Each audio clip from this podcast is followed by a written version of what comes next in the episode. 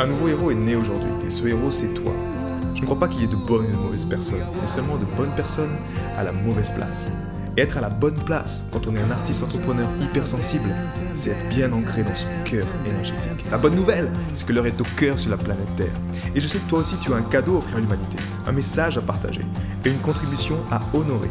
Et grâce à cela, tu peux dès aujourd'hui mettre ton cœur au service de ta vie, de ton art et de l'humanité dans les meilleures conditions. Ton message inspirera le monde pour le meilleur et ton cœur montera la voix des millions de personnes. Cette opportunité, c'est ta responsabilité. Alors incarne ce héros que le monde a toujours rêvé d'avoir à ses côtés. Mon nom est Maxime Nardini et bienvenue chez les leaders du présent. Un sentiment amer de trahison. Ce sentiment-là, c'est quelque chose pour moi qui a été longtemps présent dans ma vie. Quelque chose qui, tu as des sentiments un peu comme l'injustice qui refont surface. Et la trahison également, c'est quelque chose qui est qui, qui laisse un goût amer dans la bouche. Trahison, que ce soit au niveau des collègues, que ce soit au niveau d'une relation, que ce soit au niveau de euh, business partner, peu importe, mais c'est quelque chose qui reste là présent. Et hier, je voudrais te partager, durant l'atelier de transformation, avec Baptiste Capéran, que l'on a animé ensemble, il y avait justement une personne, une personne sur laquelle on était justement au cœur de la trahison. Et ce cœur de la trahison, c'était quoi Juste pour te donner un peu le contexte, c'était qu'il avait un, un travail, ça faisait 20 ans maintenant qu'il était dans, dans ce travail, mais au fond, ce travail, il n'était pas épanoui.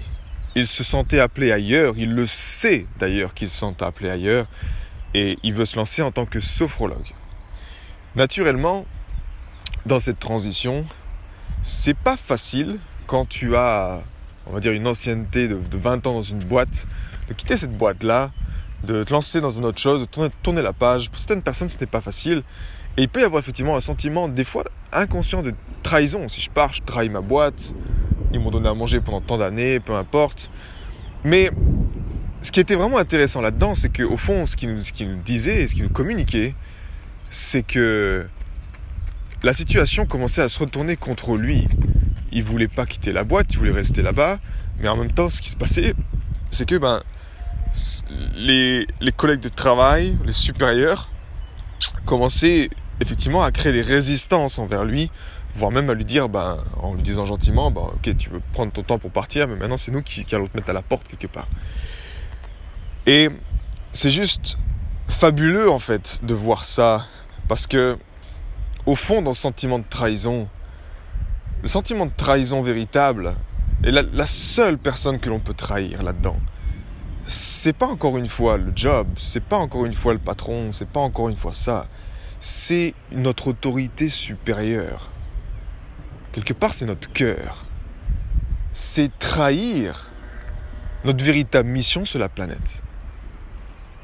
Surtout quand tu sais. Et ça, pour moi, pendant longtemps, été un challenge. C'est-à-dire que je sais que je suis appelé ailleurs. Je sais que ma mission de vie, elle est différente que juste avoir ce petit travail-là. Euh, je sais qu'il y a une responsabilité derrière avec cette mission. Je suis appelé à faire quelque chose. Par contre, le sentiment de trahison arrive souvent quand justement les peurs prennent le dessus.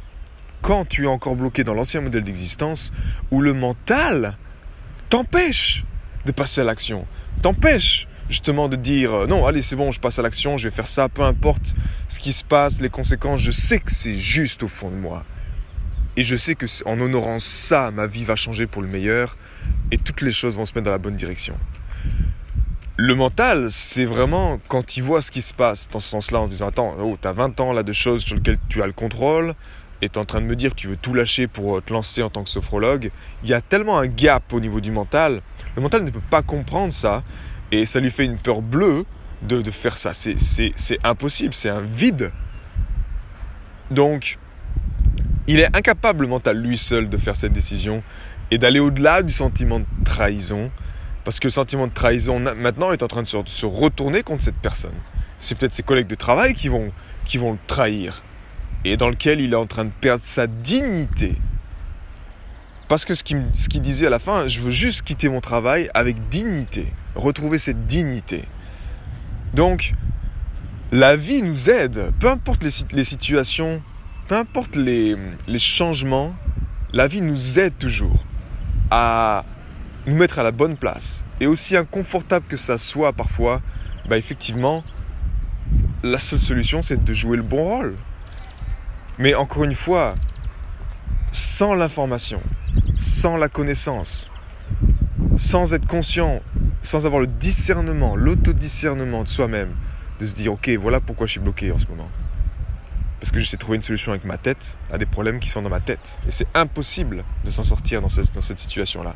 Tu as besoin d'une intelligence, tu as besoin d'un langage, tu as besoin d'une base de données sur laquelle tu peux te fier. Et celle-ci, elle vient dans l'intelligence du cœur.